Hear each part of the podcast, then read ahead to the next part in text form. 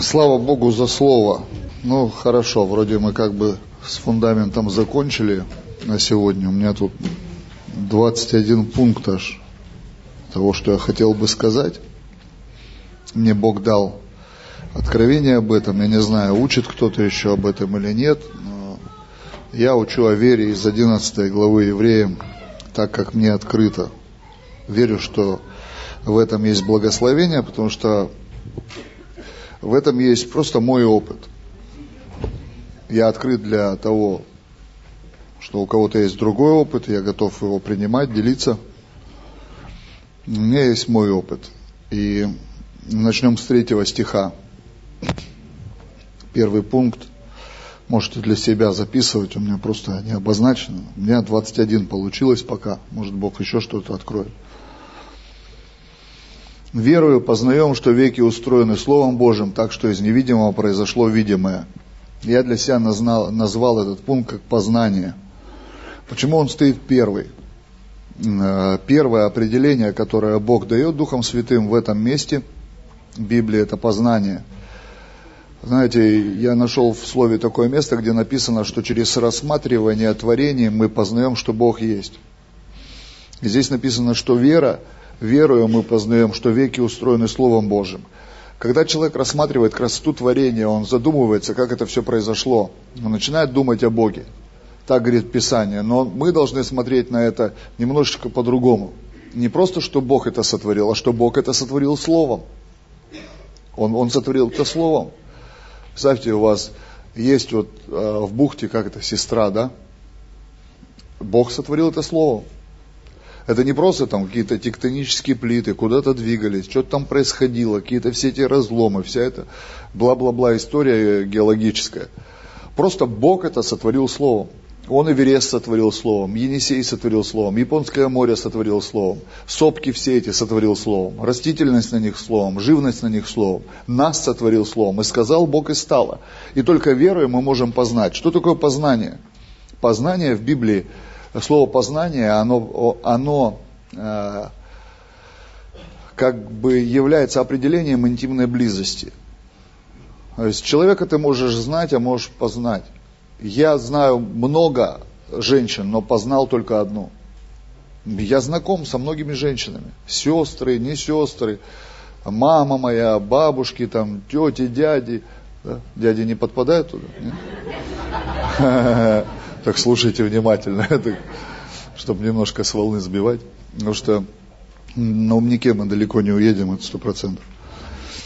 Э, и, но познал я только одну женщину.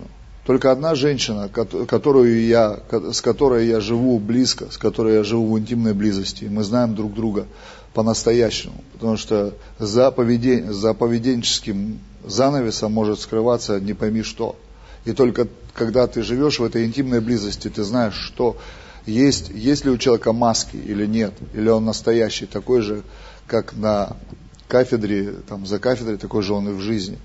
Я верю, что познание – то есть вот эта настоящая близость с Богом возможно только когда ты верой познал то, что веки устроены Словом Божьим. Когда ты понимаешь, что вся Вселенная, она сотворена Словом. Это серьезные, близкие размышления в присутствии Божьем. Когда ты действительно отдаешь себе отчет, что Бог все создал Словом. Мы дальше не двинемся. Мы никогда не получим продвижение в вере, если мы опустим этот пункт. Если вы не поразмышляете сегодня, когда будет время, у нас будет перерыв между собраниями, выйдите на улицу, посмотрите на все вокруг. Посмотрите и получите это откровение, что это все Бог сделал Словом. И насколько великое Слово Божие. Если Он поставил сопку, то Он может тебе и тарелку супа поставить. И Он может поменять твои органы. И Он может поменять твое мышление. Он может поменять твою экономику. Он все может поменять своим Словом. Я всегда ищу Слово от Бога. Всегда ищу Слово. И я не ограничен только Библией. Это абсолютное Слово Божие, с которым уже не поспоришь. Но есть пророческое Слово, которое я могу судить. Оно не всегда звучит как библейское Слово. Оно может быть, как вчера в видении Бог просто показал мне часы, а оказалось, что об этом есть толкование у одного пророка в книге. Я даже не знал, потому что этой книги нет на русском языке. Но я чисто случайно написал это сообщение, сбросил это видение человеку, который читал именно эту книгу. У меня 500 контактов в телефоне и 10 тысяч контактов в Фейсбуке людей, которые подписаны на, на меня, и которые там в друзьях, и есть еще Инстаграм, и есть еще ВКонтакте, и там тысячи людей. Но я написал одному человеку, именно тому, который читал на английском языке конкретную книгу, в котором есть толкование такого видения. Но где, извините, в Калифорнии живет этот пророк, который начитал эту книгу? Мой друг живет в Ростове, а я нахожусь в Находке. Как все это делает Бог? Потому что все пронизано Его Словом. Слово Божие – это коммуникация для нас, для верующих людей. Слово Божие держит всю Вселенную. Представьте, вот эта кафедра – это Слово. Если Бог скажет «отмена», она исчезнет. Просто исчезнет. Потому что какие там атомы, молекулы собрались, они собрались в какие-то металлы, металлы были помещены куда-то в землю, потом что-то там произошло, вся эта длинная схема технологическая, чтобы получилась эта кафедра. Но это просто слово. Это не металл, не пластик, это не стекло, это Слово Божье.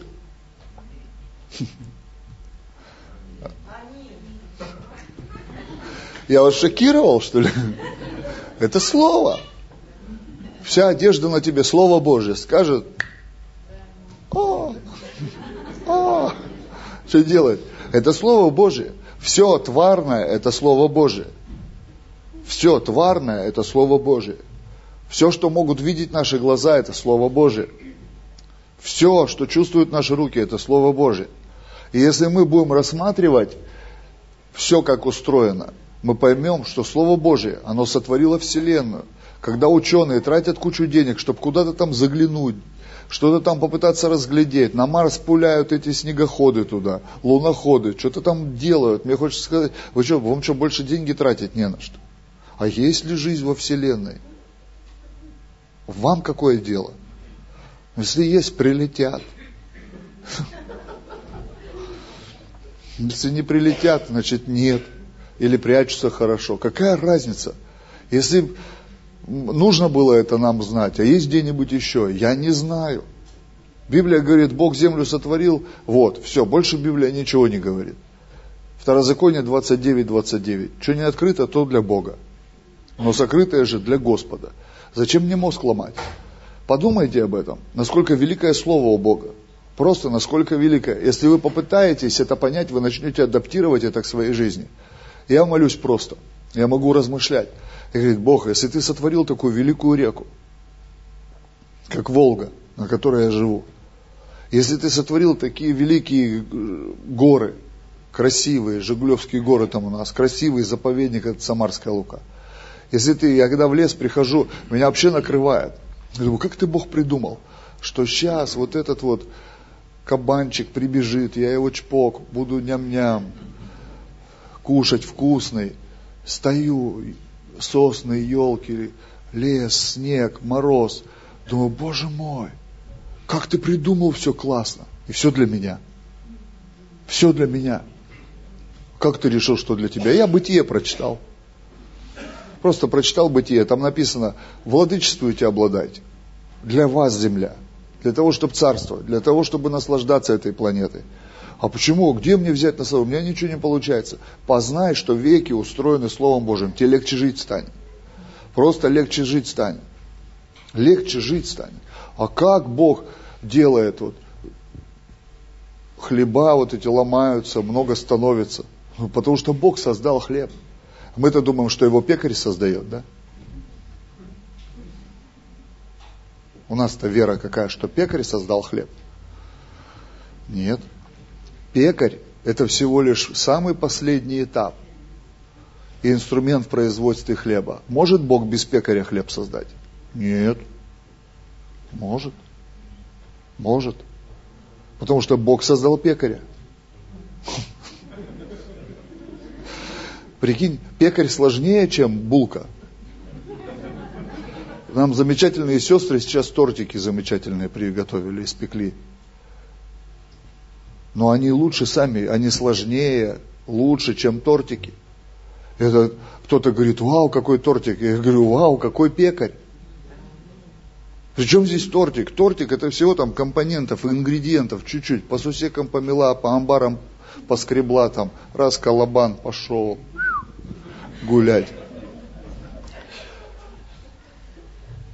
И мы думаем, о, как там, вот там. Я не восхищаюсь вообще. Все приезжают там в ресторан, вау, какая еда, какие стейки, вау, какие бургеры, какие милкшейки, вау, вау, вау. Я говорю, вы не представляете, какие крутые типы это все готовят. Это какой сложный человек. Бог сотворил человека, дал ему мозг, дал ему творческое мышление, которое может из тех же ингредиентов, которые Бог сотворил, придумать какое-то одно блюдо, Каждый раз люди восхищаются, как из этого можно было вот это сделать. Вот одежда, посмотрите, тут ни одного человека нет в одинаковой одежде. Но все это имеет определение одно – одежда. Но это, это, этим занимаются разные творческие люди, дизайнеры, которые сидят, сочиняют там. Конечно, современная мода, с нее ржешь постоянно. Ты хочешь поржать, открывай салоны красоты. Вот, не, не салоны красоты, а модные вот эти вот все. Особенно мужская мода сейчас умиляет просто. Такие персонажи бывают, просто смеешься два дня. И люди сочиняют одежду. Представьте, не придумали же одну. Но только в Советском Союзе придумали одну, потому что Бога нет, и одежда была, которая говорила, Бога нет. Все. Творческий разум отключили, Бога нет. У всех одинаковая одежда. Одна фабрика обувь делала скороход, и одна фабрика большевичка делала одежду. Причем большевичка делала одежду и для мужчин, и для женщин. Почему? Потому что унисекс была. Большевичка мужчина и большевичка женщина, они похожи были. Эти в детстве вот эти из искусственного чебурашка шапки, вот эти вот на резинке. Тюн-тюн. Помните? Вот эти варежки на резинках. Тюн. Ключ на шее. Пошел гулять. Шубы вот эти вот детские, пальто. У всех были клетчатые вот эти пальто. Это жесть вообще. А когда ты смотришь творчество, ой, что стряслось. Вот так вот мы к Богу приходим. И все нормально, видите, Бог добрый. Но мы пойдем, там у нас будет один пункт. И, и что происходит в этот момент, когда мы приходим в магазин за одеждой? Мы вчера смеялись, я говорю, в некоторых магазинах люди как будто с ума сошли то есть которые ценники придумывают. Не во всех. Не во всех. Но некоторые, некоторые цены меня убивают. Просто ты приходишь и говоришь, почему вы решили, что вот эти вот штаны должны стоить 30 тысяч рублей? Как на вас сошло? Из чего они? Что, с золотыми нитями или с бриллиантами где-то там спрятанными? Как? Тебе начинают объяснять, там какая-то у них сложная схема. Ты прилетаешь куда-нибудь в Америку, смотришь, эти же самые штаны стоят там 30 долларов на распродаже на какой-нибудь. То есть что это? Это больной разум, больная фантазия. Люди придумывают это все. Просто, просто очень сильно верят в наше процветание или что, я понять не могу. Но ты-то уходишь оттуда и говоришь, я не хочу вам это платить. И смотришь много разной одежды. И ты ее покупаешь, выбираешь, каждый человек подбирает под себя. Почему-то мы в это верим. Но одежду создал Бог. То, из чего шьют одежду, создал Бог – швею создал Бог, дизайнера создал Бог, здание, швейные машинки. Это слово все. Это слово. Гораздо сложнее на самом деле тот, кто ты, чем то, что ты потребляешь. И если ты это поймешь, рассматривая, познаешь, что веки устроены Словом Божьим, так что из невидимого произошло видимое, из нетварного произошло тварное – мы сфокусированы на тварном мире, мире творения, мире сотворенном. Но Библия говорит, мы должны быть сфокусированы на мире, который невидимый для нас. Невидимый, в котором мы не принимали участие. Мы не принимали. Бог сотворил животных, говорит Адаму, иди сюда. Дай название. Дай название. Адам, конечно, веселый человек был. Как, ну, я бы тоже не знаю, как бы я назвал вот это существо, он говорит, выхухоль.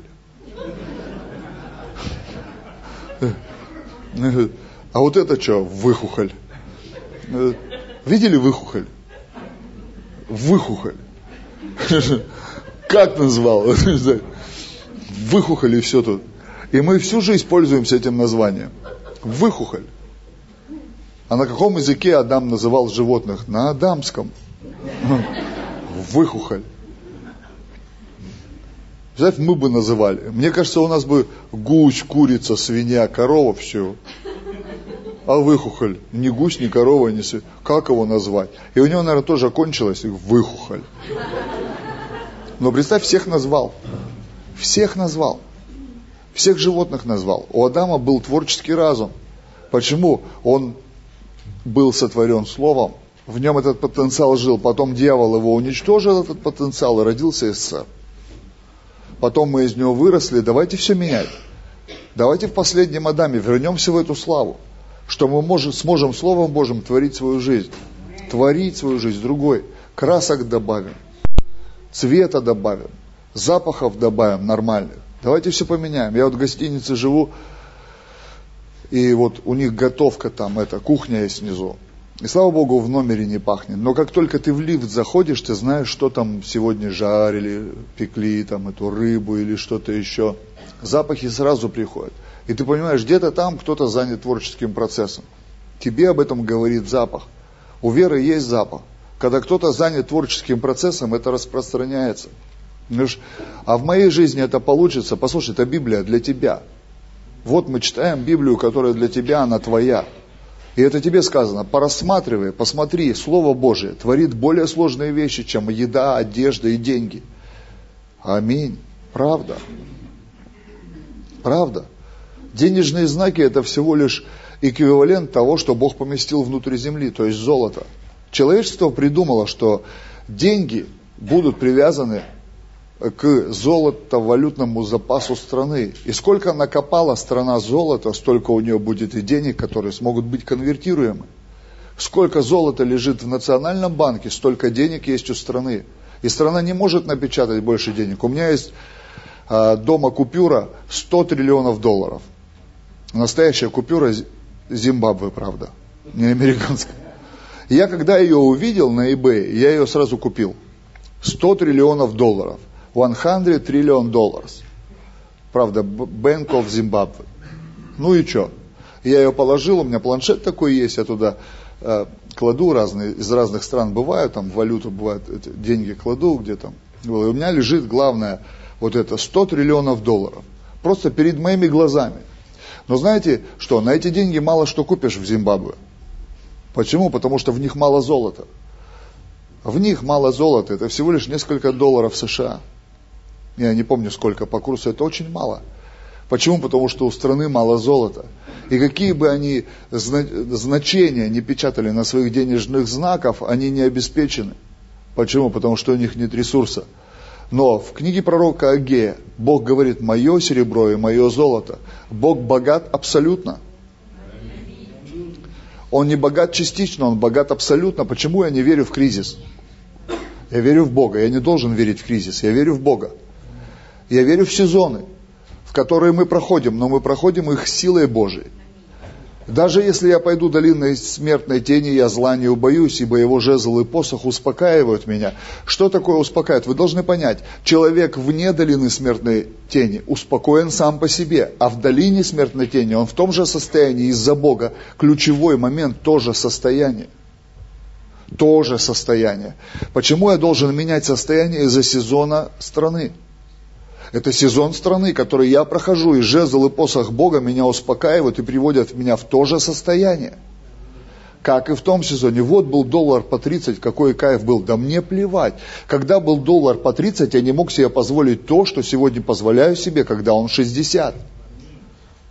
И что сказать? Люди говорят, мне тогда лучше было. Я говорю, а мне сейчас лучше. Так может быть, пусть кризис будет всегда ваш. Потому что мне лучше сейчас, чем тогда. Представь, как интересно. Как там встретились ре, этот оптимист, пессимист и реалист, да? И смотрят на стакан. Один говорит,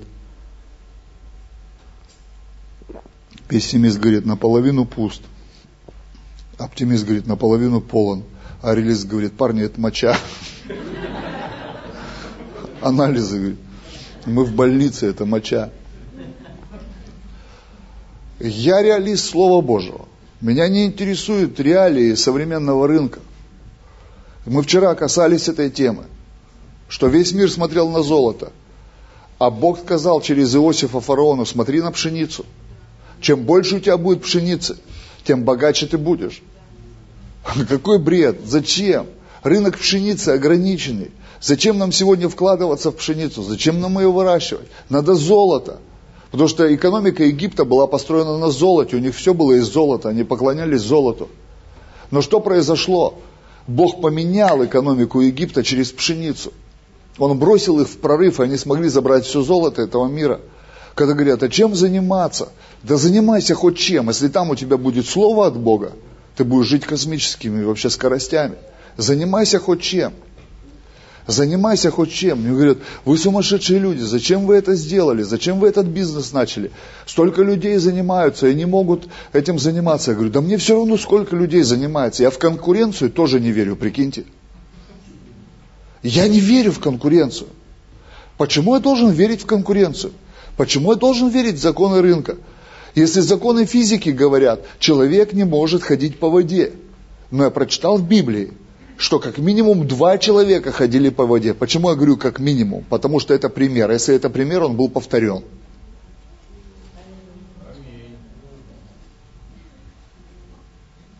Где и когда, не знаю.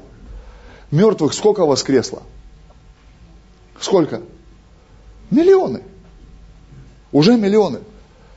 Один апостол есть, Дэвид Хоган, он в Мексике служит.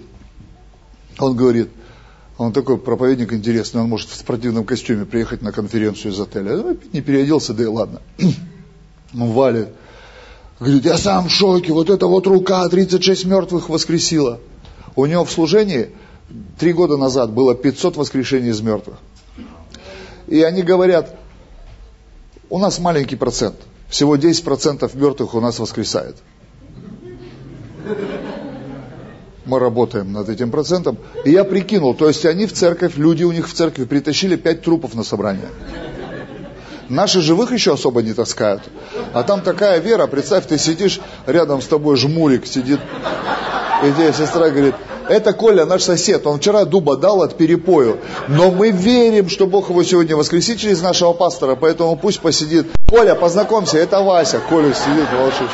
Вася, это Коля. Мы верим, что он будет лидером домашней группы, у него притон закроется. Прикинь! Пять тысяч трупов приперли на собрание. Пятьсот воскресло.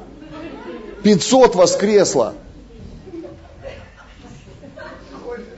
Мы думаем, что Бог может сделать? Иисус явил пример, просто явил пример. Он воскресил э, дочь Аира, он воскресил э, сына бедной вдовы, он воскресил Лазаря. Потом воскрес сам,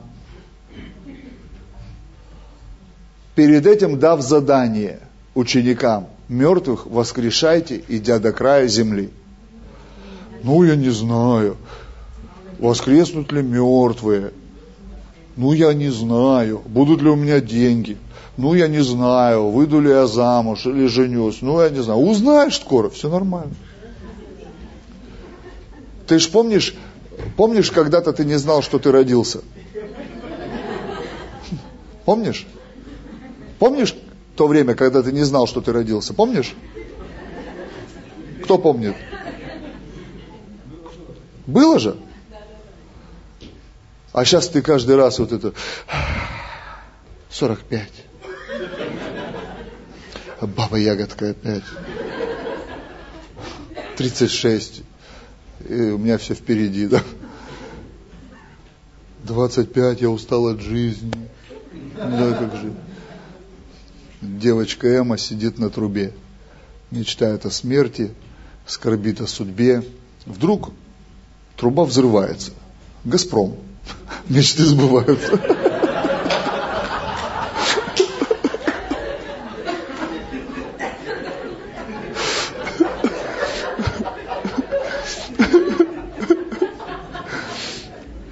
Ты же не помнишь много чего в твоей жизни, чего ты не знал.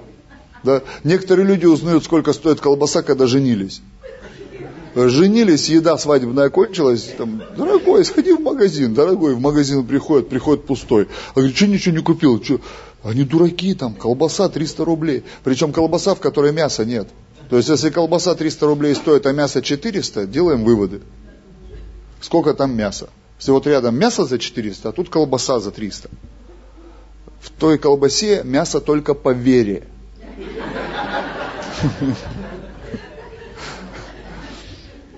Поэтому я колбасу только из дичи ем, которую охотники заготовляют, готовят, делают. Там проверено, я знаю, что там лежит. У своих знакомых покупаю. А магазинную, я просто я не верю, что там есть мясо. Я говорю, вы, там мелким шрифтом написано, что там есть. Загадочные эмульгаторы.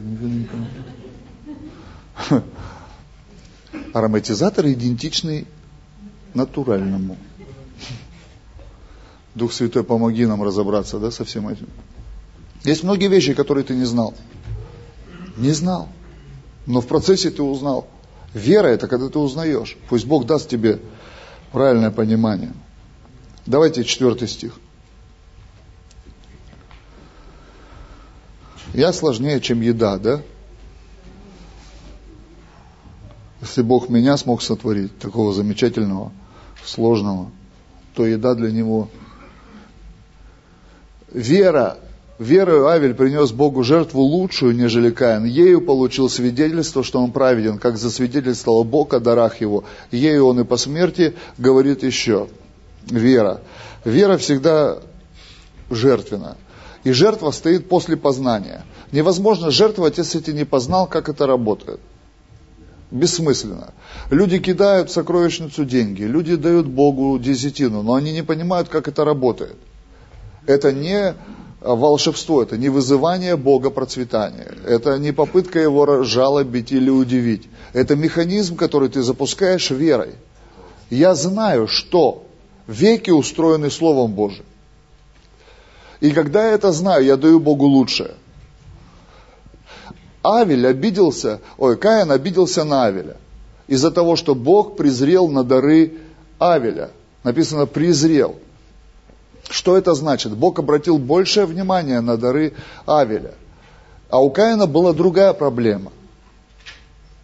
Иисус ему сказал, ну, Бог Отец ему сказал, у тебя проблема, грех у порога лежит, потому что ты лицо свое не поднимаешь.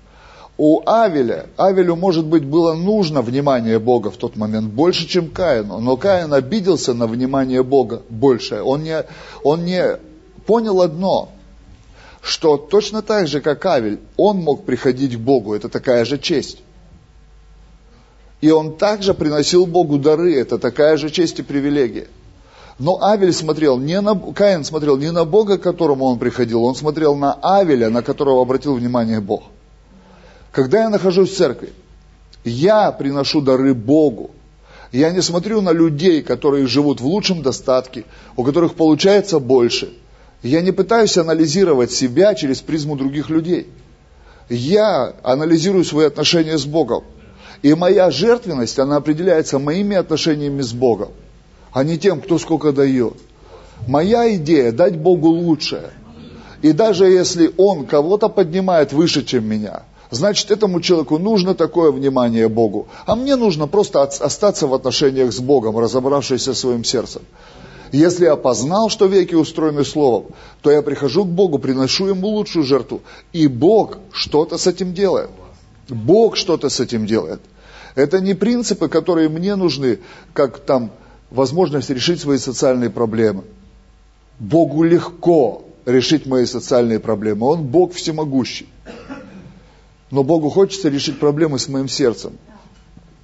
Если я познал, что веки устроены Богу, я не буду жалеть для Него денег. У нас же прагматизм в момент пожертвования, а в магазине нужда. Голос нужды сильнее голоса Бога. Когда мы приходим в магазин, мы выкладываем деньги без всякого ропота. Я не видел людей, которые психуют на кассе, переворачивают эти корзины и кричат «Секта!» Какие у вас магазины есть? Это сетевые нету здесь? Там Ашан, там нету. Сам бери. Сам бери. Сам бери, бери, бери, бери. Сам бери, бери, бери. У вас сам бери. У нас Ашан, там разные магниты, всякие эти сетевые магазины федеральные. И я не видел, я видел людей, которые спокойно стоят в очереди, и каждый по своему э, достатку, они покупают еду, они, и когда подходят к кассе, им говорят 5500. Окей, 5500. Он знал, на что идет.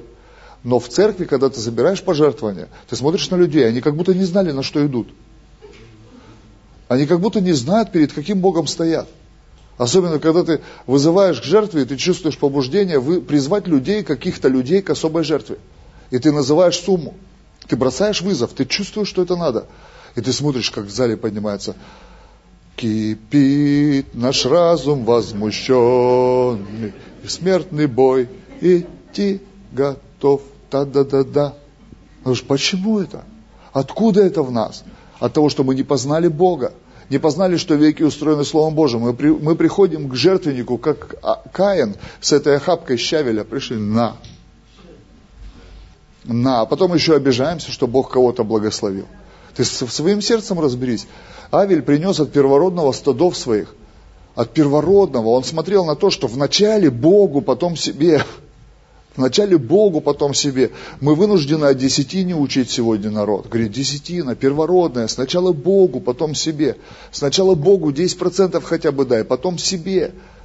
Нет, у нас же как мышление работает? Мы живем, живем, живем, живем. Да, короче, что там, десятину туда, хлобысь тоже отправил в канализацию. Я заметил, что мы работаем реально на канализацию. Основная масса населения Земли работает на канализацию.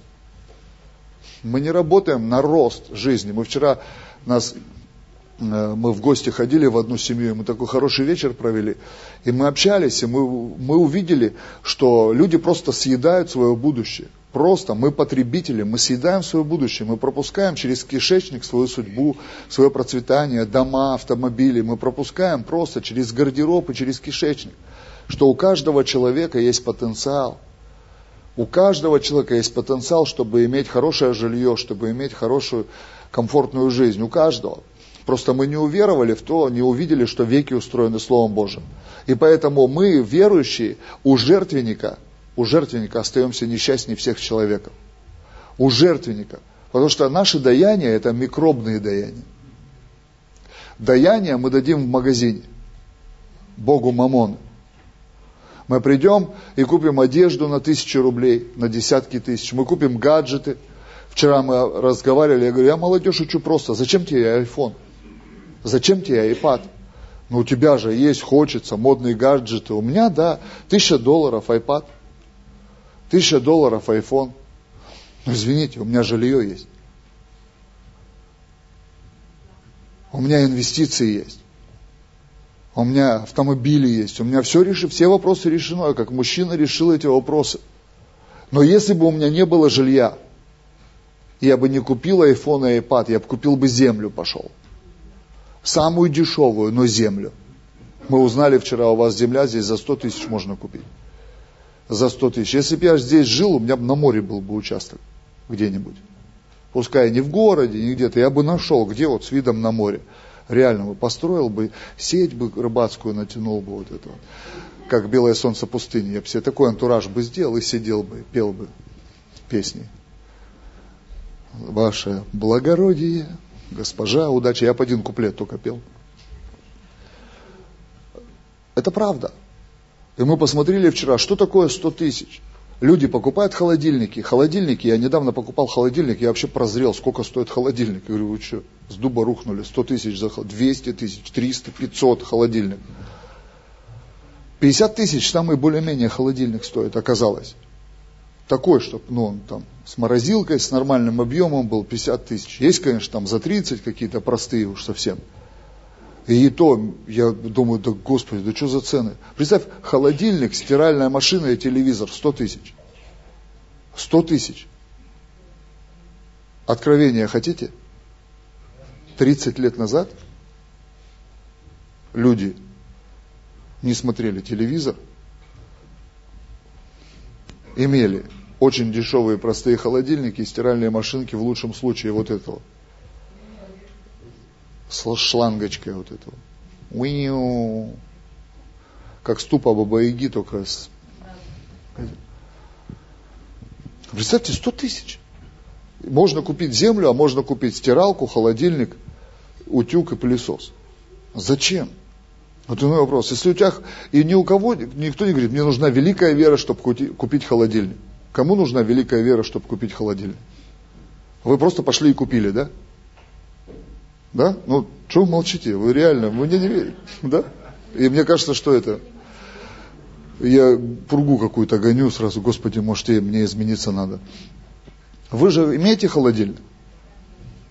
Вы имеете телевизор? Вы имеете два телевизора, да? Кто-то, кто-то три, четыре у кого-то там. Сразу iPad, iPhone, тоже телевизор. Вы имеете все. А у кого есть участок земли? Раз, два, три, четыре, пять. Не так много. Не так много. Все остальные, покупайте землю. Стройте дома. Покупайте землю, стройте дома. Сто тысяч. Сто тысяч, смешные деньги. Да это сумасшедшие деньги. Да ладно. Если выкинуть из рациона питания много лишнего, ненужного, лишнего, если не покупать ненужную лишнюю одежду, если не тратить деньги на ненужные развлечения. Я в рестораны не ходил много лет, мог, когда я мог себе позволить. Когда я мог себе позволить, я не ходил. И мне дома поем нормально, пельмени поем. Или еще что-то там. Я не развлекался, не ходил по всем этим концертам, тусовкам, в кинотеатры. Я вкладывал, вкладывал, вкладывал, вкладывал, копейки вкладывал. Копейки. Там тысячу рублей сэкономил, там сэкономил, там туда, туда, туда, туда. Знаешь, если просто у людей мозги работают, это невозможно. Возможнее возможного. Сбербанк пришел, 100 тысяч взял на два года, по, по 5 500 плати, от тебя не убудет, но у тебя земля уже будет. Да. По 5 500 в месяц платить. Даже меньше, по 5, по-моему. Ну, по 5 500 пускай. Это правда. Кредиты зло. Кто сказал? Где? Конечно, потребительские кредиты зло. Быстро деньги зло, зло, зло, призло. И прочее еще. Но есть в жизни много инструментов, которые есть, лежат на поверхности. Если ты не можешь в свою внутреннюю дисциплину, я не беру на это кредиты. Я могу, у меня дисциплина есть, я могу отложить. Я могу отложить, могу не потратить, могу вложить. Могу посмотреть, что через год я могу вот это купить, через два я вот это могу купить. Я посмотрел, у меня нормально получилось в жизни. Нормально. Я научился не тратить на барахло, на всякое, на всякую ерунду. Мне недавно жена говорит, слушай, ты в этих ботинках три года уже проповедуешь, уже вся страна знает твои ботинки. Потому что у тебя одни ботинки. Я, я вдруг понял, точно, у меня одни ботинки. Я вдруг понял, что мне много-то в жизни не надо. Но я помню время, когда ты переживаешь там за эти вещи, там все. Слушай, сфотай меня красиво. Что я тут стою, как попал? Всех фотоешь, меня не фотоешь. И я такой думаю, надо поехать ботинки купить. Я чуть с ума не сошел. Я весь город объехал, и я понял, как трудно купить ботинки. Когда тебе надо, у тебя есть деньги, но ты вдруг, у тебя внутри культура уже есть, а надо ли мне это? Когда у тебя в голове калькулятор все переводит в более полезные вещи. В такие, как микрофоны, колонки там, в церковь. Если ты ко мне в церковь приедешь, ты как в Америку попадешь. У нас церковь по инсталляции лучший концертный зал в области. Аппаратура, оборудование, свет, звук. У нас экран светодиодный висит, которого у прокатчиков в области нет. Они из Москвы заказывают, если надо мероприятие провести. А мы его не сдаем в аренду. Выпендриваемся. Почему? Потому что у кого-то мозгов не хватило. Кому-то я сказал несколько лет назад, когда я экран привез. Сдавайте в аренду. До 150 тысяч в день стоит экран. Можно было за год его окупить и заработать столько же. Нет, ленивые. Ты все дал, все дал. Купил на свои деньги этот экран, полетел в Китай, нашел, договорился. Заплатил кучу денег, припел его в Россию. Говоришь людям, бомжам, вот просто церковным, говоришь, в аренду сдавайте. Говоришь, заработайте, мне верните деньги просто, чтобы церковь еще что-то могла купить. И зарабатывайте. Думаете, сколько раз они его в аренду сдали? Это не значит много, это ноль. Ноль. Почему? Ленивые. У нас мозги ленивые. У нас вот будет лежать, на, возьми. На, возьми. При всем при этом они будут роптать, что они нищие, они будут молиться, они будут что-то пытаться, вот это с духом Брежнева, знаете, ходит, когда брови, монобровь у тебя уже такая, такая вот, ходить там, думать что-то, как прорваться. Да у тебя все на поверхности лежит. А ты не боишься Богу жертвовать? Не боюсь. Я единственное жилье Богу отдавал. и не боялся. Автомобили отдавал и не боялся. Я помню, проповедовал в Латвии. Ну, наверное, хорошую проповедь проповедовал. Еще вечером мы кушаем, там сидим. И мне сестра одна говорит, я хочу тебе машину пожертвовать. Я, ага, машину пожертвовать. Я же тогда проповедников слушал, они рассказывают, там свидетельства. Да, поржали. Мы поужинали, она мне дает ключи от машины и техпаспорт. Говорит, это твоя машина, завтра приедь, все покажу. Я раз убрал в сумку такой, домой приезжаю, такой, открываю, Ауди. А я ездил тогда на девятке. Девятка, Жигули. Я приехал на ней в Европу. Парни такие из церкви вышли. Вы на ней доехали? Я говорю, да. А сколько километров? Я говорю, там через Питер мы чуть подольше, две с половиной тысячи. Можно сяду? Да. Он такой сел, такой сел, а где гидроусилитель? Я говорю, два. Правый и левый. Ну что, мы же из России. Там Европа, они уже не знают, что такое. Я такой смотрю, Ауди, ничего себе. Приезжаем утром, думаю, да ладно, бред какой-то. А говорит, вот машина, садись, езжай. Я сел, Ауди, двухлитровая, там, с кондиционером. Не надо вот это вот, вращать окна, кнопки, все дела. Я сел такой, метров двести проехал на ней. И внутри хорошая жертва. Я такой, а, -а, -а. хорошая жертва. Я вышел из нее, сказал, сестра, спасибо большое. Продай ее, пожалуйста, и когда я приеду, ну, в следующий раз, отдай мне деньги. Эта Ауди так хорошо вот легла в фундамент репцентра, вот так прям, прям вошла вот, прям как там и была. Я знаю, что это такое. Когда ты как Авель приходишь, потому что ты познал, что для Бога дать тебе машину вообще не проблема. Но в этот момент у меня другие задачи есть. Если Бог дает мне машину, но я строю здание, мне нужно взять эту машину и превратить в цемент, в бетон, в песок, во всю эту ерунду. А как же ты будешь? Я знаю, что веки устроены Словом Божьим, поэтому я к жертвеннику прихожу в другом состоянии, в другом состоянии. Я могу решать вопросы, которые Бог передо мной поставил. И Он мне показывает, я дал тебе деньги, ты можешь принести мне жертву, я дам тебе большие деньги. Да? А он, ты в курсе, что Бог нас не обирает в церкви? И у него нет идеи с нас все выжать из нас, такой сидеть, четко вообще. И слушай, как классно вот это вот ты Мадабуку научил вообще, чтобы он это по тысяче долларов собирал. Я помню, научился уже, помните, я вчера рассказывал про 100 долларов, как мы первую жертву принесли с женой, будучи нищей полностью. Я помню, я ну, начал мечтать о том, чтобы тысячу долларов принести однажды Богу. Тысячу долларов. Потому что в это самое время много людей соблазнялись. А, Мадабук, а что за колдун из Африки, что, что за методы собирания денег. А я понимал, что это вера. Это вызов Авеля для тебя. И мы начали с женой мечтать. И мы продали квартиру и купили землю под храм. У нас осталось тысяча долларов. Все, мы как бы бомжи, да, ну можно сказать. У нас осталось тысяча долларов. Мы на конференцию летим и знаем, что Мадабука будет, и он был, и мы тысячу долларов эту принесли. А знаешь еще как ждешь? Ну он сейчас как призовет за прорыв. Сейчас вот как на пророчествует, мы такие стоим, ждем, у нас штука баксов, мы ждем Мадабуку, мы уже знаем, что он позовет. И вот он зовет, кто даст тысячу долларов. Мы такие, халилуя, такие пошли. Он говорит, я чувствую, что надо посеять в мудрость. А когда ты не тупой, ты гордый. Тебе кажется, что из-за того, что ты умный, тебе мудрость не нужна. Вот я не дурак. У меня IQ там за 170 где-то. То есть, ну, все нормально. Но я гордый. Не дурак, но гордый. Я стою, что за фигня? Ну, короче, назад пойдем, да, сейчас. Мне, мне прорыв нужен, мне не нужна мудрость это. Что за нелепые духовные шутки вообще? Давай за стройку нам пророчествуй, за деньги, за миллионы, которые придут. А он говорит, мудрость и все. Ладно. Если ты так, Бог, хочешь, может быть, что-то там.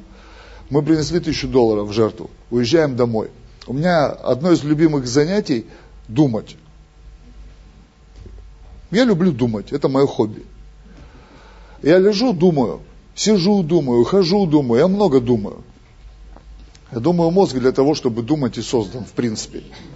Как бы я думаю. И я думал такой в офисе сидел и придумал две мысли инженерных. Как придумал? Бог их дал. И я аж спать не мог. Я уже вечером на молитве сказал, мне Бог дал две мысли. Я верю, что Бог дал. У меня нет строительного образования. И я в 90-м году поступил в строительный институт Красноярский. Меня из него выгнали за пропуски. Потому что, как, ну, как я думал, ну, поступил, все легко будет. Когда я понял, что мне каждое утро 5 лет нужно будет ездить по 40 минут на другой конец города в битком набитом автобусе, я сказал, да нет, слишком сложная схема. И я быстренько решил высшее образование не получать. Я приезжаю в проектное бюро. И я говорю про, директору проектного бюро, Ирина Васильевна, мне нужно пересчитать вот эти два, вот эти два момента в проекте. Она говорит, Анатолий, я для тебя посчитала самые дешевые варианты. Я понимаю твою экономику, ты же попросила, она верующая такая, православная, хорошая верующая. Это невозможно. Я говорю, Ирина Васильевна, пожалуйста, пожалуйста, просто посчитайте. Она говорит, ладно, хорошо, я это сделаю. На следующий день я приезжаю, она говорит, где ты это взял? Я говорю, мне Бог открыл. Она говорит, мы пересчитали. И оказалось, что то, как ты сказал, можно. Это по снипам прошло. И она, когда мы пересчитали смету, каждая мысль принесла экономию 10 тысяч долларов. Каждая мысль. То есть мы пришли, в мудрость посеяли тысячу долларов. Я пошел активировать мудрость. Как? Думая, присутствии Божьем. Потому что когда ты думаешь в присутствии Божьем, на твой интеллект приходит мудрость. Твой интеллект, интеллект начинает вырабатывать мудрость. И я заработал 20 тысяч долларов на одном приношении. Простите, говорю коммерческим языком. Потому что жертвенность приносит прибыль.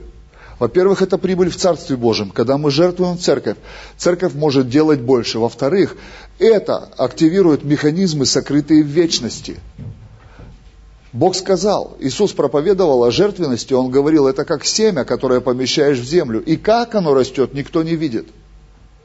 Земля сама собою сперва производит зелень, потом колос в этой зелени, потом зерно в колосе – потом урожай. Как? Никто не знает. Никто не знает. В то время не было ботаники как науки, еще никто не изучил, не делал эти срезы, подземные камеры не помещал. Для людей это была тайна. Для нас сегодня та же самая тайна, что когда мы помещаем деньги в церковную экономику, как оно растет, как оно умножается, я не знаю. Я не знаю. Но я знаю, что это происходит. Моя десятина сегодня – я сейчас скалькулирую. Я помню, сколько у меня десятина в этом месяце, потому что я месяц закрыл уже. Сегодня же 1 апреля. Никому не веря. Даже мне не веря.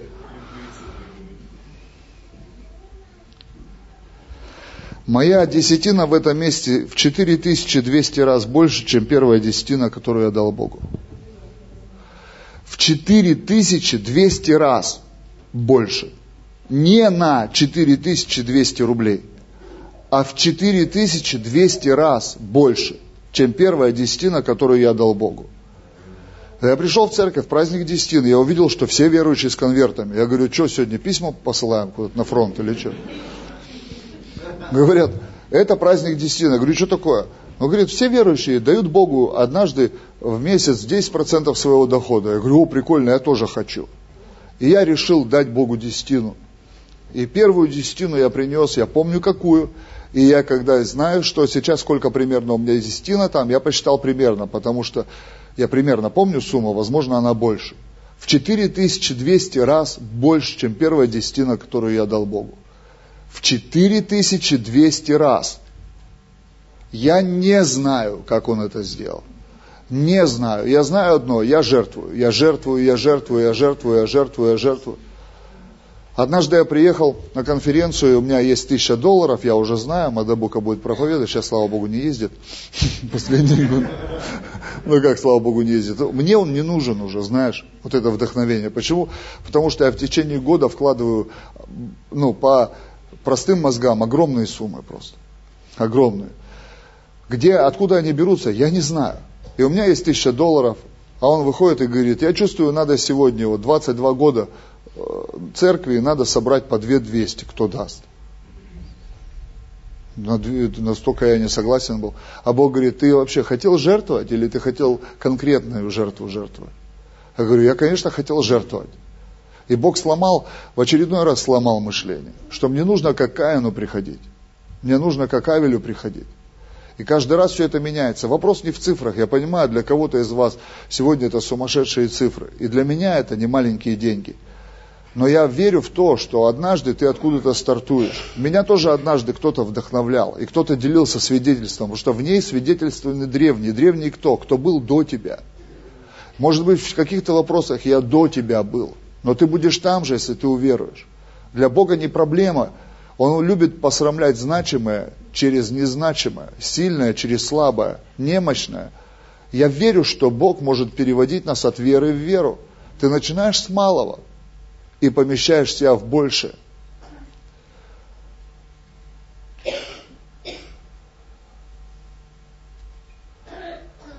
Авель и Каин. Я прочитал в Библии, что Каин человек Божий был – Каин был человек Божий. Когда Ева его родила, она сказала, родился человек Божий. Дан мне человек от Господа. Мы смотрим на него как на отрицательный персонаж. А я вижу в этой истории, что Иисус хочет изменить наше сердце, сердце церкви, чтобы Божьи люди перестали обижаться на Бога, что Он кому-то дает больше, кому-то меньше. Тебе дана та же честь у жертвенника менять свое сердце – мы любим умножение экономики, но мы не любим перемены сердца. Нас огорчает, когда Бог на нас не посмотрел. Но я радуюсь, когда Бог меняет меня. Сегодня я как Каин, мне нужно с грехом разобраться. Завтра я как Авель, Богу понравится то, что я принес. Но в целом Богу нравится, что мы приходим к Нему, к жертвеннику. Пусть Бог поменяет нас всех. Следующий пункт. В этом пункте я еще так скажу тебе. О вере всегда говорит лучшее. Потому что у Каина не было веры в то, что он делает. У Авеля была вера в то, что он делает. Я даю Богу лучшее. Я не могу дать ему худшее. Я реально мечтаю о том, чтобы жить на 49% от своего прямого дохода. Правда, я мечтаю, к 50 годам у меня есть цель.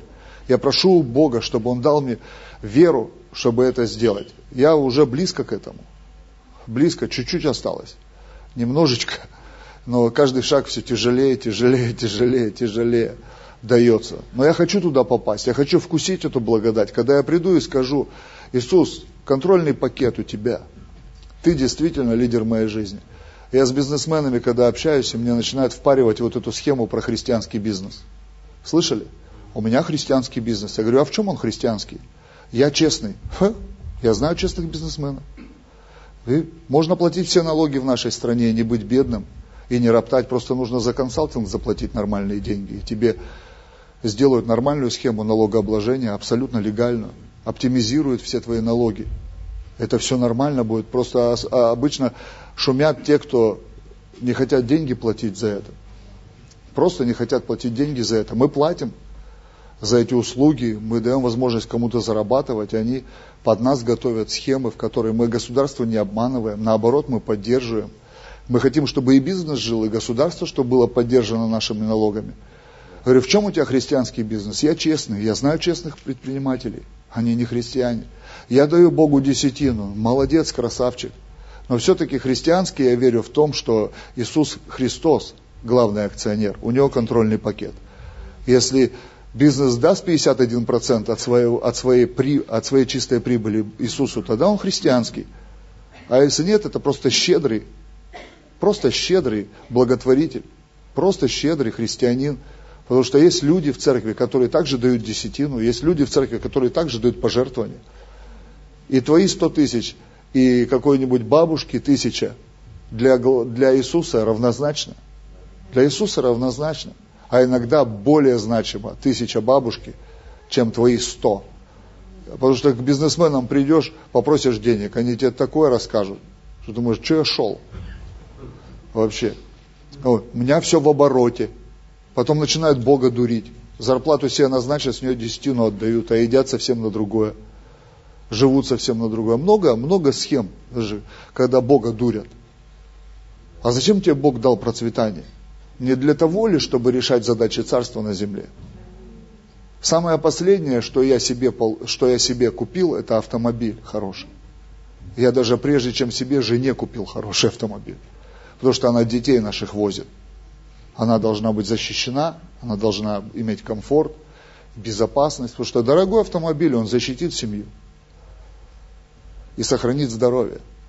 А еще эмоции. Я помню, BMW купил, старая. И первый вопрос, который мне христиане задали, знаете какой? Сколько жрет?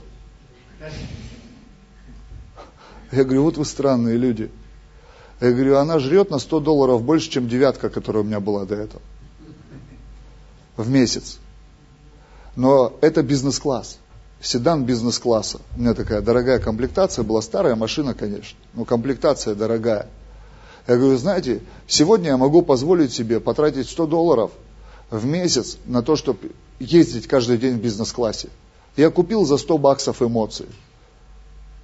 На каждый день. На каждый день. Я заплатил всего 100 долларов. Это 3000 рублей тогда было. Это 100 рублей в день. 100 рублей в день. Это столько люди тратят на общественный транспорт. Я заплатил всего 100 рублей. И каждый день вот этот слоган «с удовольствием за рулем», он был оправдан. Я действительно понял, почему баварцы, они так назвали, вот BMW с удовольствием за рулем. Я каждое утро, я хотел ехать куда-то. Я садился, я получал наслаждение, эстетическое, физиологическое, потому что у меня были кресла адаптивные, там куча позиций у них, там они под тебя тут поджимают, тут расслабляют, тут прижимают, везде хорошо тебе становится. Я ехал, просто я кайфовал. Я объяснял людям, вы понимаете, меньше всего люди сегодня покупают эмоции. Меньше всего. Меньше всего. Сколько раз в месяц ты бываешь в театре? Сколько раз в месяц ты бываешь, ходишь в кино? Сколько раз в месяц ты ходишь в музей, какие-то еще? Мы не покупаем эмоции, мы считаем это пустой тратой денег но мы покупаем еду, которая приводит нас к проблемам, мы покупаем одежду, которая не дает нам комфорта. Да, правда. Я говорю, слушайте, вот так, вот так выстроена жизнь. Вот так она выстроена, не, по, ну, не по-другому. Нет, зачем ты это сделал? Зачем ты это сделал? Люди сегодня смотрят и говорят, у тебя это есть, у тебя это есть. Поймите, у меня не это есть, у меня есть то, что я в Царстве Божьем сделал. Почему вы на это не смотрите? Я три репцентра построил, здание церкви, много туда своих денег вложил, кучу своих денег вложил. Я мог бы это на себя тратить? Мог. Мог, если был плотской христианин, если был странный человек. Но я каждый раз приходил к жертвеннику. Машину. Да, Бог, если ты сегодня дал мне деньги в виде машины, я продам машину, дам тебе деньги. Если ты сегодня дал мне возможность строить репцентр, я не строил себе коттедж, я построил 625 квадратов первое здание. 625 квадратов под репцентр. Мы жили в однушке 18 квадратов. А ребята, которых мы подбирали на притонах, они жили в коттедже 625 квадратных метров. Почему? Потому что я знаю, верою, верою я могу приносить жертвы. Без веры не могу приносить жертвы.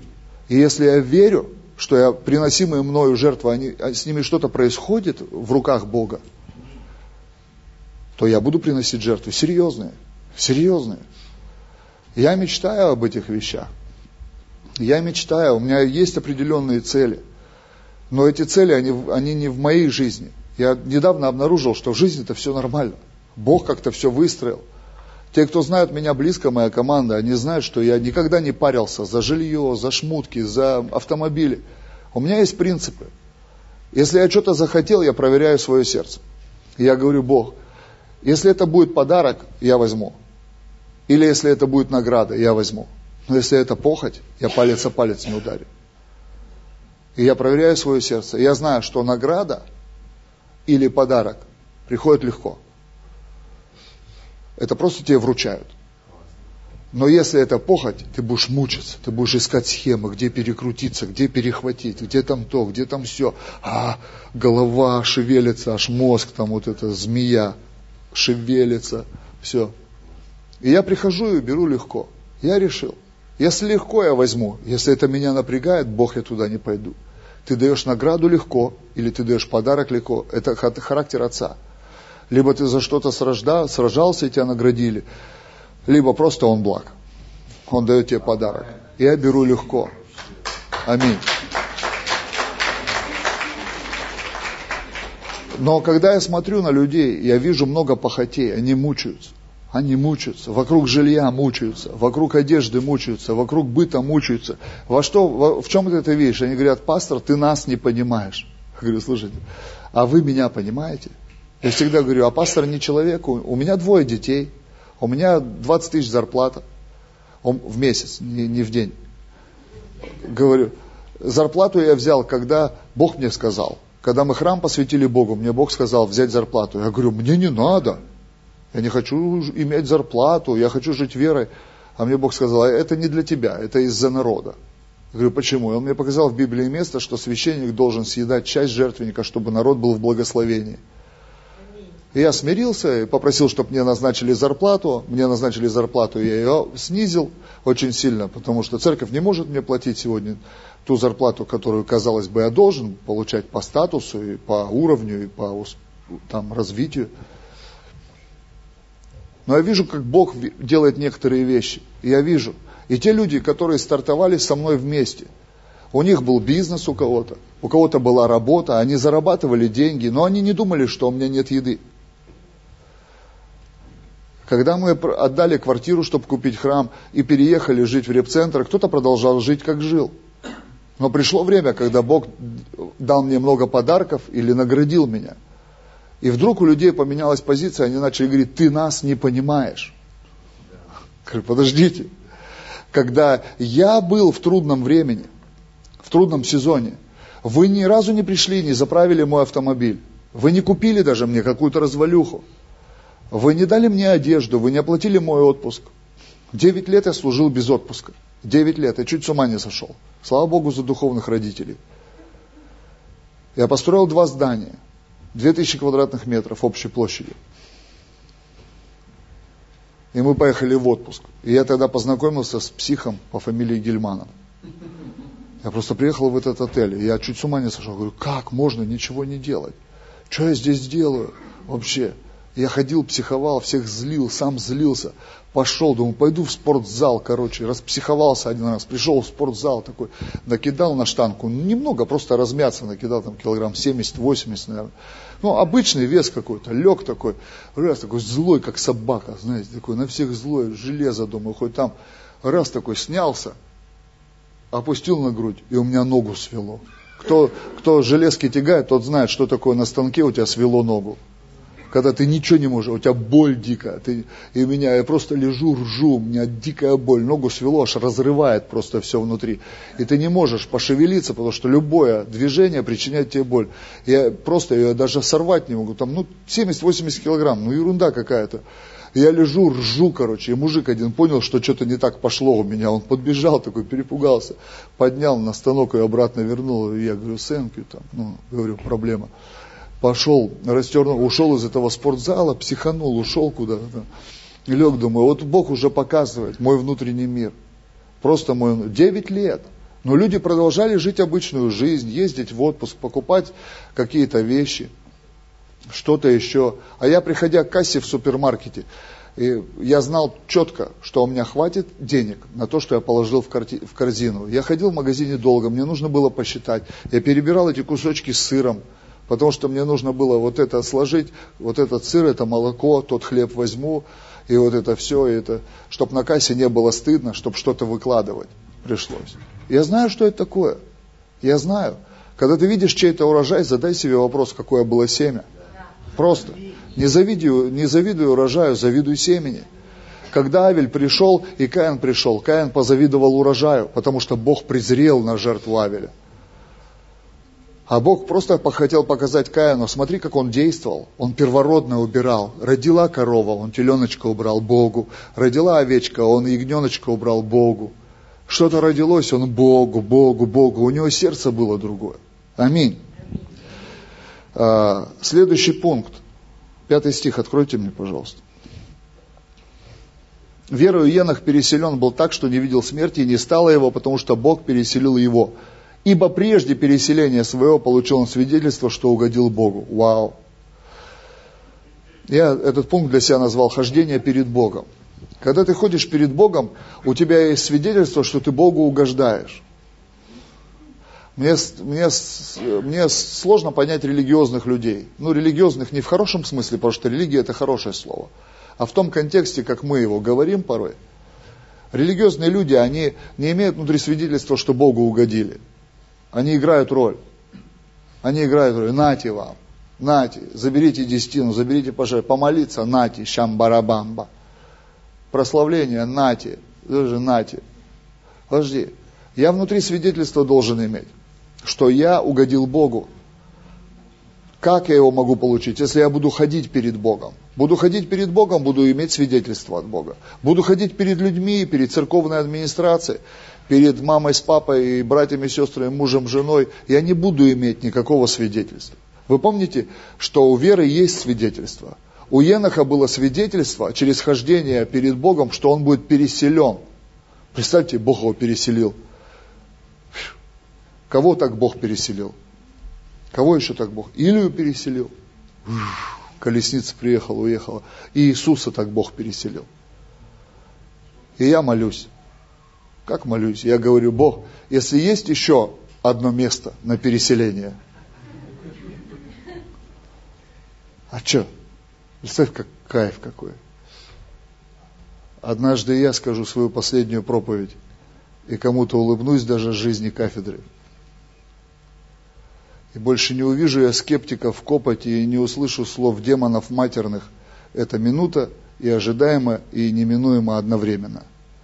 Потому что жизнь человека как пар, появляющийся лишь временно. Я уже эпитафию себе написал, дал задание.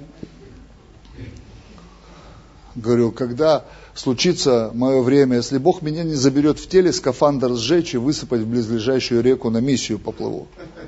Потому что я не хочу быть пищей червей. Пусть голодают, постятся пусть там. Я на миссию поплыву. Но если Бог окажет мне честь забрать меня в славе, я тоже буду не против. Аминь. Но надо ходить перед Богом. У нас какое время? Перив? Перив! Помните? Перив начальника. Все, перерыв.